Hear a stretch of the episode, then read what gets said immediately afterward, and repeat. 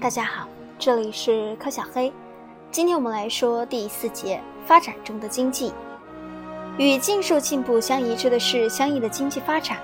九百年至一千三百年间，经济稳步发展，出现了十四世纪的经济大萧条，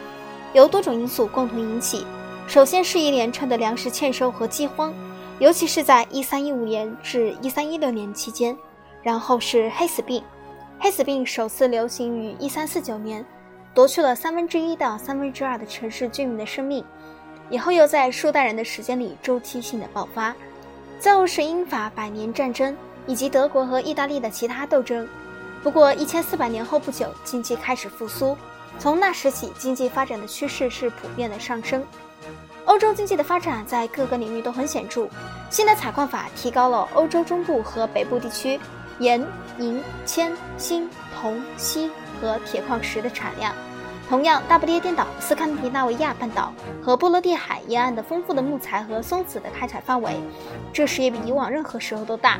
北部地区渔业的产量，尤其是爱尔兰和挪威的鳕鱼、波罗的海的鲱鱼的捕捞量也大大增加。当然，最重要的是，大多数人所从事的农业的生产率大大提高，农民首次开始耕种村庄周围的荒地。令人吃惊却又千真万确的是。十二世纪，法国只有约二分之一，德国只有三分之一，英格兰只有五分之一的土地得到耕种，其余的都是森林、沼泽和荒地。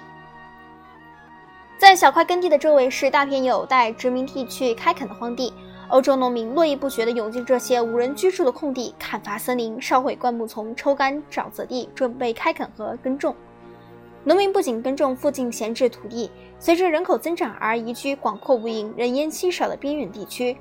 美国发起过向太平洋沿岸迁徙的西进运动一样，欧洲这时开始了由俄罗斯边境挺进的东进运动。例如，到1350年，西里西亚地区有新民殖民地1500个，由15万到20万移民经营。不仅日耳曼移民在损害东欧斯拉夫和波罗的海诸民族的情况下渡过易北河，而且其他移民也正在强行进入穆斯林西班牙，还有盎格鲁撒克逊人正在进入威尔士、苏格兰和爱尔兰的凯尔克人地区。凯尔特人人口的增长以及农业、采矿业、渔业、林业产量提高，都相应的促进了商业和城市发展。十世纪时，虽然欧洲各地已可见到商人，但他们经营的商品绝大多数是奢侈品。十世纪时，十四世纪时，商业已从日常生活的边缘发展到日常生活的中心。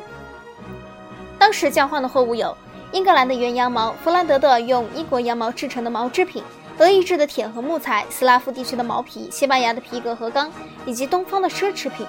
虽然当时从事商业的人只占总人口的一小部分，但从中世纪末期商业的巨大发展，对整个社会产生了重要影响。城市作为地方贸易和行政地方中心开始慢慢的出现。意大利在这方面居领先地位，拥有威尼斯、阿马尔菲和那不勒斯这样的商业中心。这些商业中心的居民被伦巴第侵略者切断了同内地联系。于是开始出海谋生。后来，内地商路沿途和波罗的海沿岸相继出现了一些城市，沿内地商路发展起来的大集市，对于商品流通也很重要。这些集市中，以香槟地区的那些集市最为著名。香槟离佛兰德、意大利和德意志的距离相等，战略地位十分重要。在人口和贸易量方面，中世纪西欧的城市同中国、印度和中东的城市相比是微不足道的。但是由于拥有日益增长的自治权和政政治力量，他们显得十分独特。恰恰是因为他们刚出现，且处于政治上分裂的欧洲不是坚如磐石帝国的框架中，所以市民们从开头就表现出自信和独立。这种自信和独立是欧亚大陆其他任何地方所没有的。当市民们获得权力和财政资资源时，他们通常能说服国王向他们颁发皇家特许状，准许他们在一个单独市镇内联合起来。这种市政有权充当社团，有权用自己的社团印章签订协议，拥有自己的市政厅、法院以及市外属地。皇家特许状还准许商人和工匠组织行会，行会是自愿社团，用以防护湖和互助，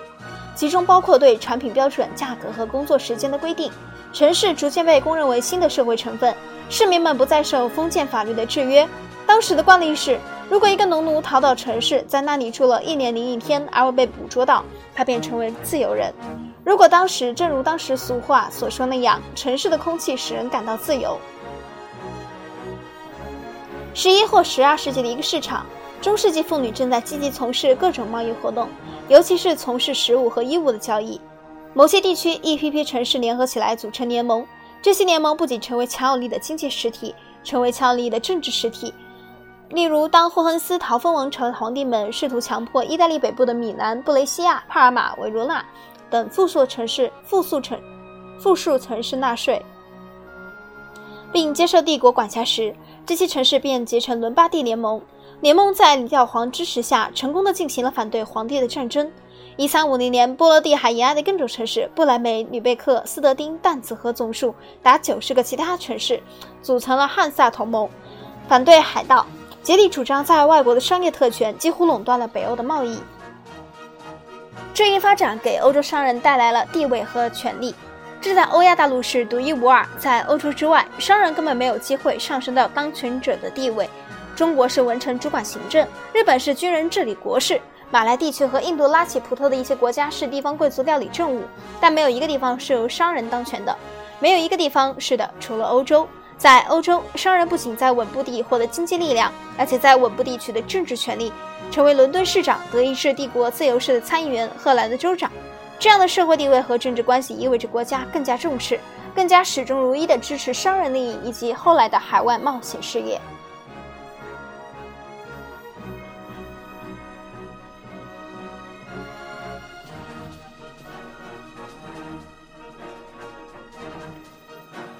下一节我们会讲到新的君主国的崛起。